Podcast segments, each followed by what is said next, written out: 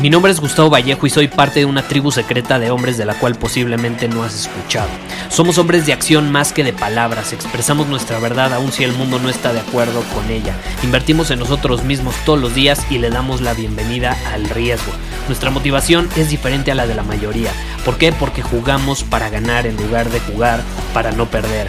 Juntos estamos creando un nuevo imperio y nuestra más grande batalla es en contra del príncipe la mediocridad y de los condicionamientos que la sociedad, los medios y la televisión han impuesto para quitarle a los hombres su poder personal. Si le preguntas a las personas normales, a la sociedad y a las escuelas, te dirán que estamos locos y que somos rebeldes. Y sí, tienen razón. Estamos locos, somos rebeldes, pensamos diferente y por eso el futuro nos pertenece. Somos hombres superiores y estos son nuestros secretos.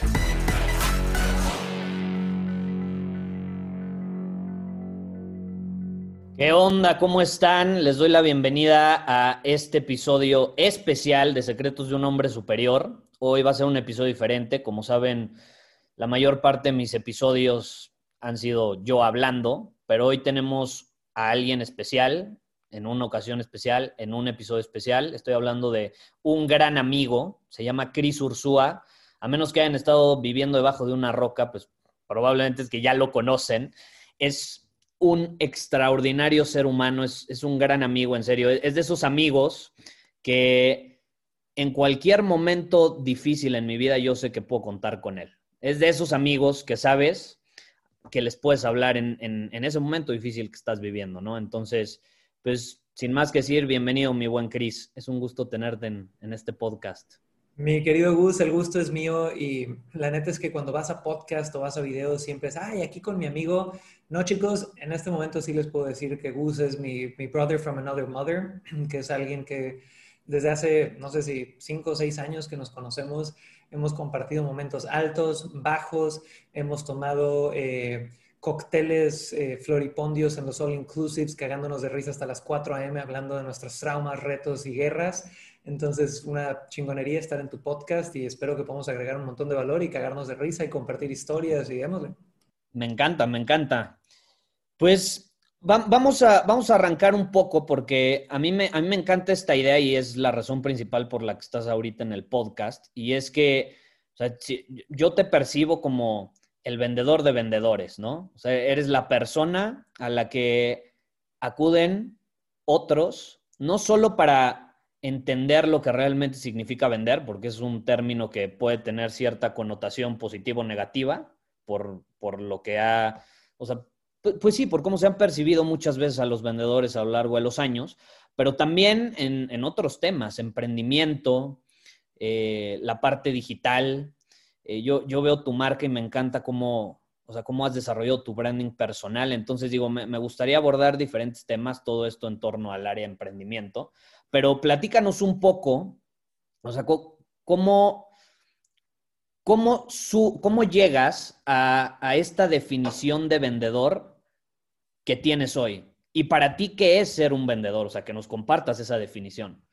Va, me encanta. Entonces, eh, sí me, presento, chicos, me llamo Cris Ursúa, para todos los que no me conocen, yo nací en Cancún, eh, de padre chileno, madre mexicana, y yo llego a la definición de vendedor con la que llevamos, pues, literal, dándole la vuelta al mundo desde hace seis años, porque a los 17 años entré a trabajar a una de las industrias más perras, más conflictivas y más polémicas que hay, que es la hotelería, pero en la división de tiempo compartido. Entonces, a los 17 años me acuerdo de ponerme mi única, mi única camisa formal que tenía, Gus, que era una Abercrombie Fitch de líneas rosas con azul, güey, que era como palantro y según yo me veía formal. Entonces, llego a esta sala de ventas, me dan empleo y ahí empieza una carrera de ocho años donde literal aprendí todo lo malo del mundo de las ventas.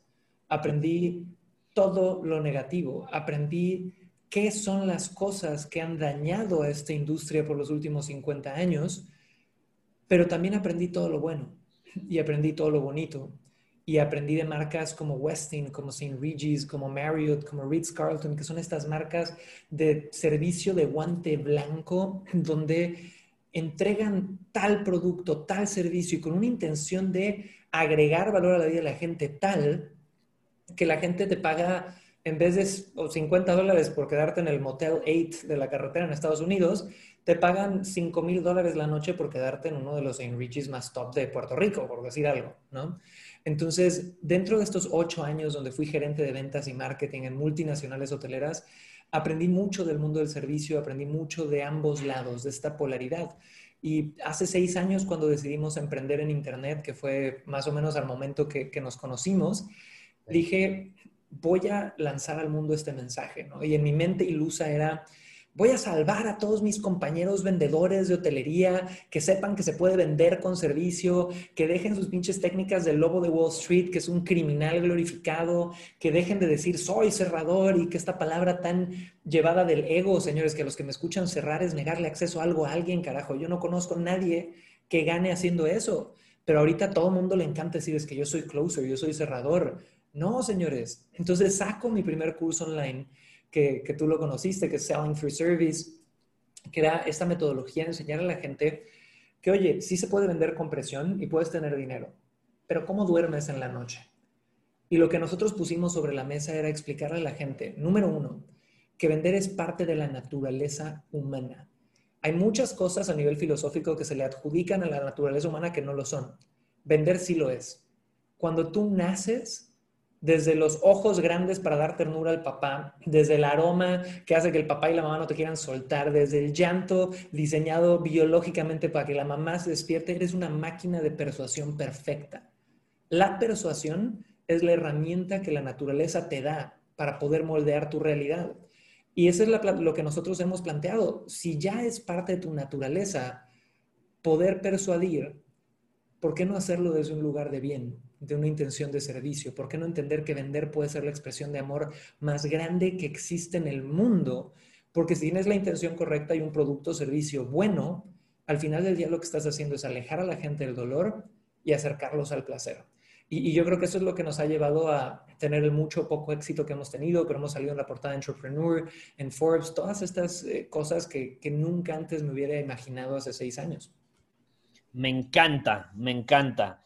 Y compartimos mucho esa filosofía de que, o sea, vender, me, encanta lo que dices de que vender está en nuestra naturaleza, o sea, ya, ya lo traemos, la persuasión de igual manera, o sea, es, es parte de, de quiénes somos. Y a veces nos da miedo el, o sea, nos da miedo vender, por ejemplo, un producto, pero no nos damos cuenta que estamos vendiendo otras cosas, o sea, estamos vendiendo ideas, desde que convences a tu hijo de que se coma la sopa de verduras, hasta que convences a, tu, a tu mamá o a la abuela para que lo cuide el fin de semana. O sea, todo esto de vender ideas, vender cosas, vender situaciones, vender experiencias, o sea, es algo que ya traemos, pero cuando se trata de vender un producto, ahí nos da miedo. Y Gus, si te puedo interrumpir ahí, dude. Claro, claro porque creo que aquí viene algo que puede agregar un montón de valor a tu audiencia. Sí, sí, sí. Yo creo que de nacimiento nosotros traemos dos cosas. Una es, en el momento de nacer, la naturaleza nos da estos mecanismos de persuasión para poder nosotros sobrevivir. Claro. Pero dos, si hay otro factor que yo apegaría a la naturaleza humana, es que todos, y esto se lo digo a mis estudiantes, lo veo en ti, lo veo en probablemente todos los que nos escuchan, solo por el hecho de que seas un ser humano, sé que está en ti de naturaleza tenemos las ganas de ser el número uno. Tenemos de naturaleza las ganas de ser la mejor versión de nosotros mismos. Y para mí eso es una prueba de que tenemos dentro de nosotros la naturaleza de ser grandes.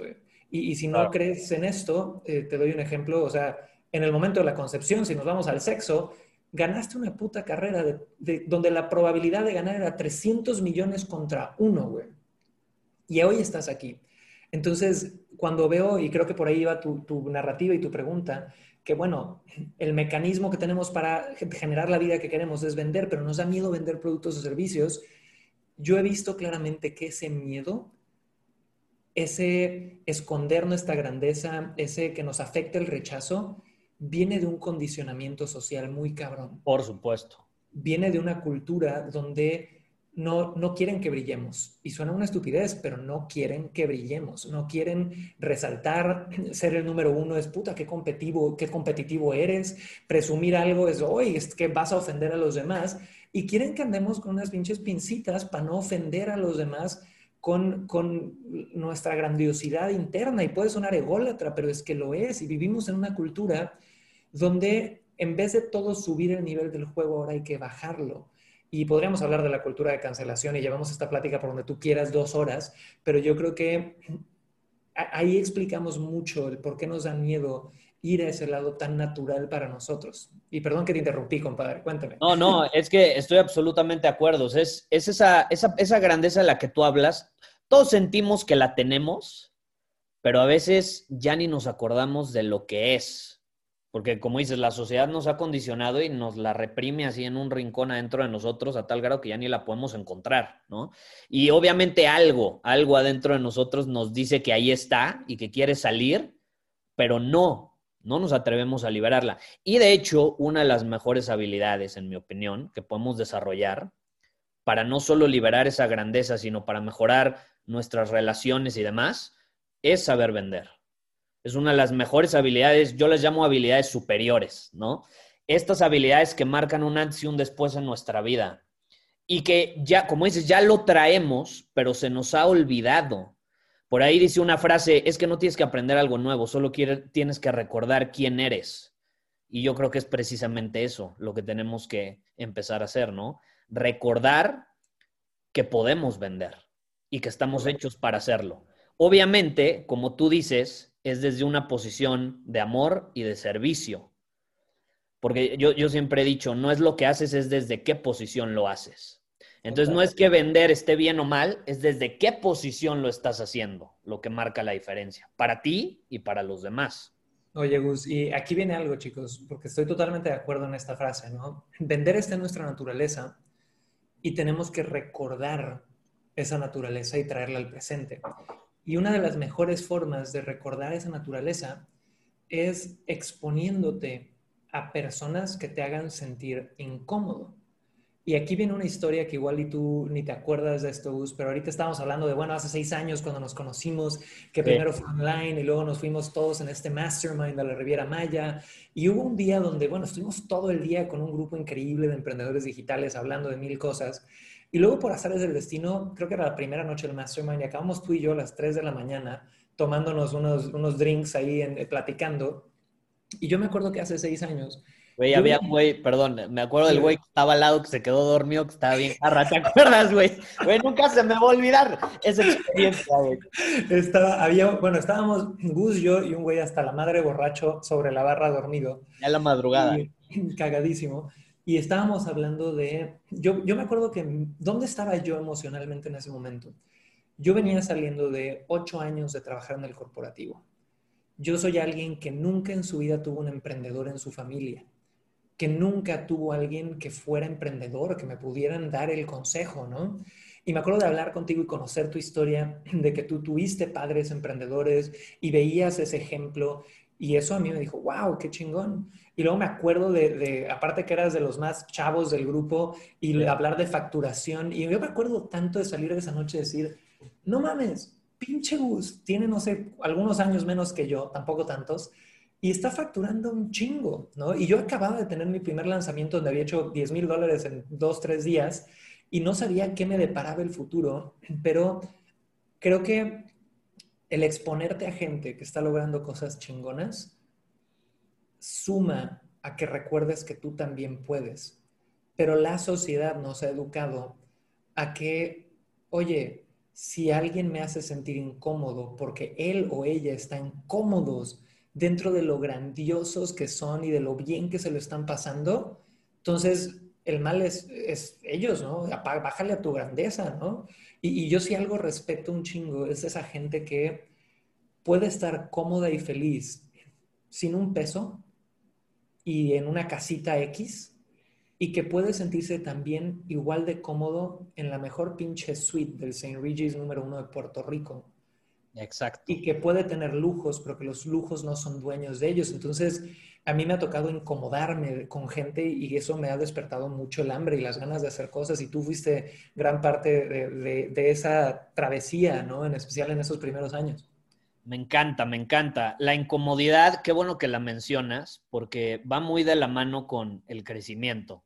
O sea, yo sí creo que si queremos llegar a ser lo, que mencionabas de la mejor versión de nosotros, o todos tenemos esta idea de la persona que queremos ser, ¿no? En, algún punto de nuestra vida sentimos que, o sea, no, no sé si te ha pasado, seguramente, a todos creo que nos ha pasado, ¿no? Que sentimos, por ejemplo, que para este punto de mi vida yo ya debería estar en el siguiente nivel, pero todavía no estoy, ¿no? O sea, sentimos, puta, para este, o sea, yo hace cinco años me veía así, pero todavía no estoy ahí y sentimos que podemos, pero, o sea, si, si, si obviamente hacemos una introspección y, y, obtenemos feedback de cuáles han sido las experiencias que hemos vivido, muchas veces no es que nos hemos saboteado, pero sí hemos bloqueado nuestro crecimiento precisamente por no elegir lo incómodo.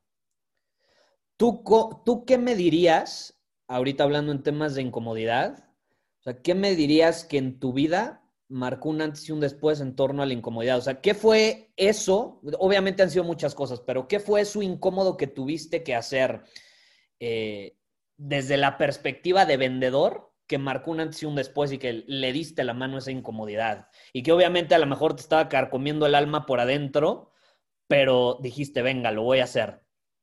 Mira, hay, hay un montón de puntos y yo creo que al final toda historia de éxito, sea mucho o poco, pues es la sumatoria de muchos defining moments, ¿no? De estos momentos de definición, donde tomas una decisión que bien puede ser una gran pendejada o bien puede ser la mejor puta decisión de tu vida, ¿no? Entonces, si te tuviera que decir algunos, eh, definitivamente una de las primeras fue después de ocho años, donde yo ganaba más de seis cifras al año como empleado, donde iba en una carrera para vicepresidente, ya sabes, en el futuro, donde tenía DEPA en Cancún, carro en Cancún nuevo, todo esto. Decir, a la mierda con todo esto. Convencer a mi novia en aquel entonces, esposa hoy, de mudarnos a Santiago de Chile. De llegar a Santiago de Chile, un departamentito microscópico de 35 metros cuadrados en el barrio de Providencia de ahí, aparte, endeudarme 5 mil dólares para un curso online que sentía en mi corazón que necesitaba. Después endeudarme de nuevo para pagar publicidad para mi primera estrategia comercial y tomar una decisión donde dije, a ver, ¿cuál es el peor escenario posible? El peor escenario es, estaba comprometido aparte, pues me caso en el garage de mi tía y pues Lau igual y me odia, pero espero que no. El peor escenario posible es me regreso a Cancún a vivir con mis padres junto con la U, que me daría mucha vergüenza, pero pues tampoco eh, se, se acaba el mundo. El peor escenario posible es que tenga una deuda enorme y la acabo pagando en el siguiente año. Y puse todo sobre la balanza y dije, ese peor escenario posible no es peor a quedarme con las ganas de saber si lo traigo dentro. Y tomé la decisión, ¿no? Y, lo hice y, pues gracias a Dios nos fue bien. También me pudo haber ido mal y haber sido otra lección y seguirme moviendo, pero ese fue uno de los más duros. Eh, momentos de incomodidad en la pandemia. Chicos, nosotros cerramos 2019 con casi 3 millones de dólares en facturación. Un equipo de 67 personas, donde teníamos 12 personas de tiempo completo en la división de eventos en vivo. 40% de nuestra facturación venía de eventos en vivo. Y de la noche a la mañana me cierran eso. ¿Y esto qué, qué hace? Hace como que le, lleva, le cierran la llave del agua a lo que te trae el 40% de los ingresos y fue un momento de incomodidad enorme. ¿Por qué? Porque tuve lecciones muy duras.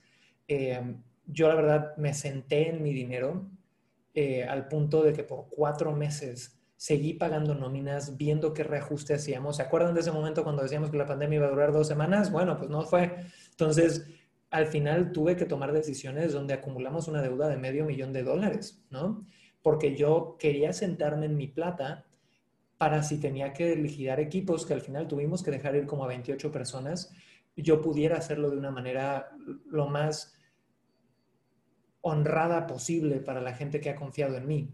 Y me esperé cuatro meses y, hoy por hoy la empresa sigue pagando ciertos platos rotos de haber tomado esa decisión, pero fue un momento muy incómodo del cual no me arrepiento y que creo que hoy por hoy ha creado un equipo eh, increíble dentro de la empresa y un futuro súper prometedor de lo que estamos haciendo. Entonces, yo creo que son muchas cosas y es, lo que hemos hablado siempre, Los problemas no dejan de existir, uno cambia los problemas por mejores problemas. Y hace seis años mi problema era ¿Cómo mierdas pago la renta? ¿Cómo pago mi boda?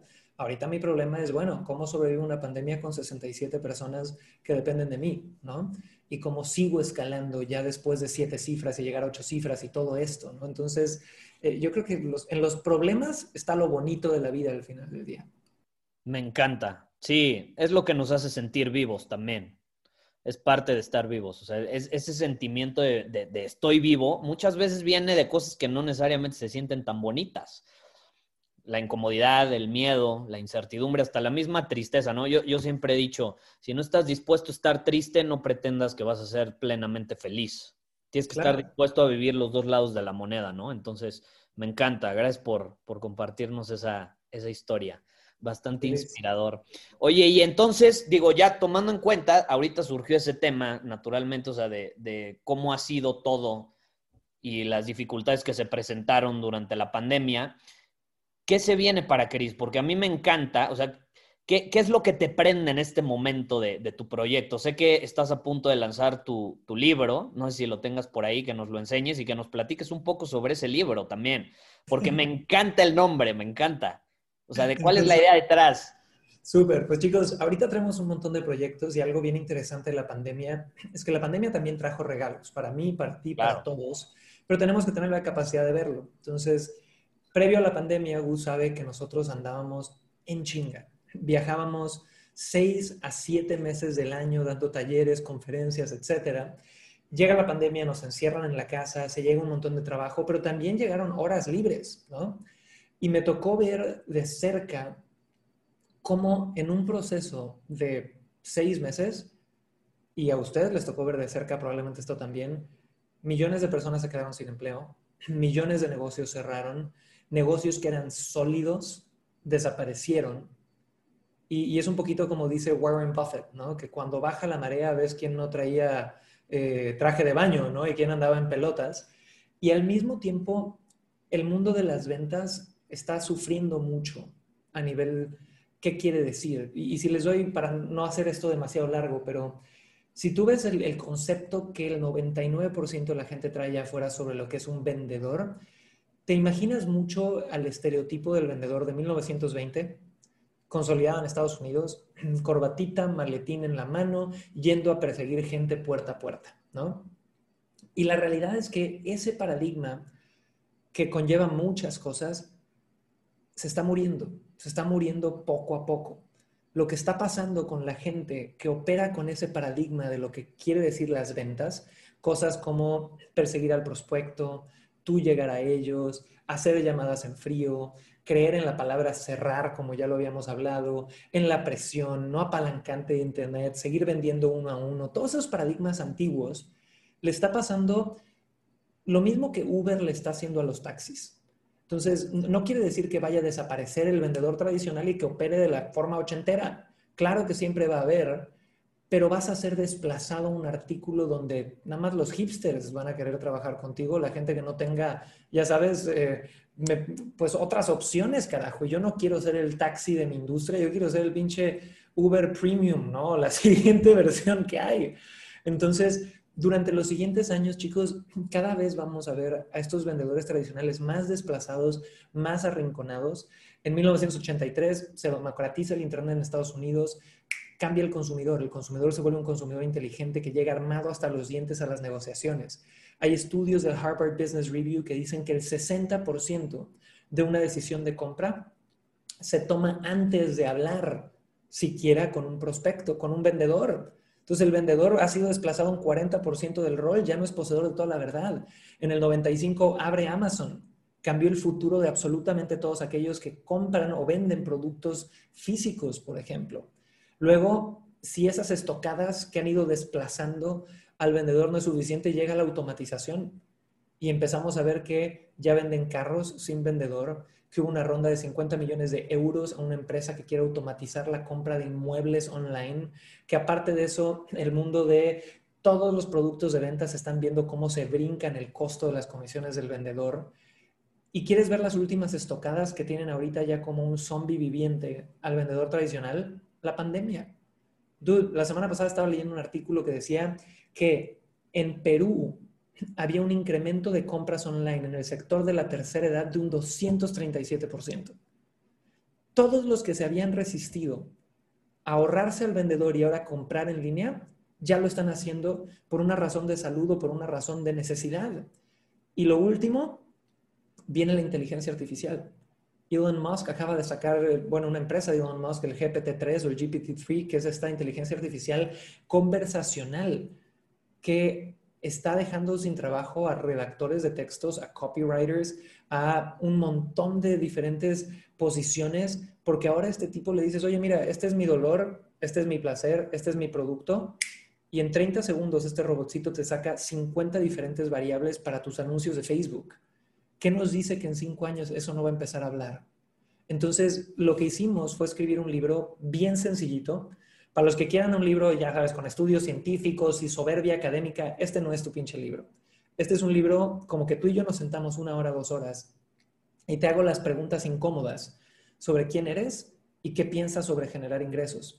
Y se llama Mata al Vendedor porque mi única esperanza es que leas este libro y que puedas mm, literal matar esos paradigmas de vendedor tradicional y que te sumes a lo que nosotros llamamos ser un personal seller, ¿no? Que ya descubrirás más de eso después. Y, la neta es que mi primer libro, que es eh, Todos Venden, el naranja que está ahí atrás, ese libro sí lo escribí en una etapa de mi vida donde tenía como que probar un chingo de cosas, Gus, y lo que hicimos hacer bestseller, hicimos todo ese show este libro, la neta, es que me encantaría regalárselo a tu audiencia, porque es algo creo que es urgente eh, de verdad poder hacerlo si me das el permiso. Me encanta, ¿no? Por supuesto. Me encanta la idea. Les va a fascinar, digo, si nos compartes dónde lo pueden obtener o cómo lo pueden obtener, está increíble. Súper, entonces chicos, para todos los que quieran este libro, yo con mucho gusto se los regalo.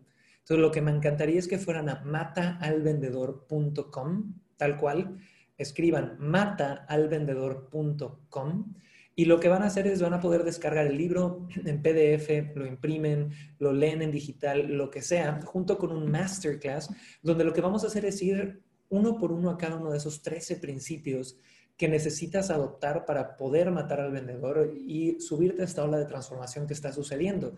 Entonces, totalmente gratis, lo único que les pido es si lo descargan, neta, léenlo, si crees que por osmosis y nada más descargarlo vas a tener resultados, creo que no está siendo muy superior de tu parte. Hay que meterle chamba, hay que meterle horas nalga y esto en una hora, dos horas que lo leas, eh, yo creo que tiene el potencial de cambiar tu vida. Me encanta, me encanta. Y va muy de la mano con la filosofía que tenemos aquí. O sea, yo estoy seguro que el matar esos paradigmas les, les va a abrir un mundo lleno de posibilidades, porque también hay que abrirnos muchas veces a o sea, descubrir cosas nuevas incluso que no están relacionadas con algo en lo que estamos enfocados ahorita. Por ejemplo, o sea, yo siempre procuro leer cosas, no sé si ahorita estoy enfocado en aprender, no lo sé, güey, lectura rápida, y de pronto me topo con algo que está relacionado con nutrición, algo mágico sucede cuando le abro la puerta a la nutrición mientras estoy enfocándome en la lectura rápida. A lo que voy es que se puede dar la posibilidad de un proceso creativo, como decía Steve Jobs, de conectar los puntos. O sea, no, no sé si te ha pasado que cuando lees algo empiezas a conectarlo automáticamente con otra cosa. 100%. Yo ahorita estoy, eh, un ejemplo medio tonto, pero hace dos, tres años un amigo en común me dijo, güey, tienes que empezar a aceptar criptomonedas, ¿no?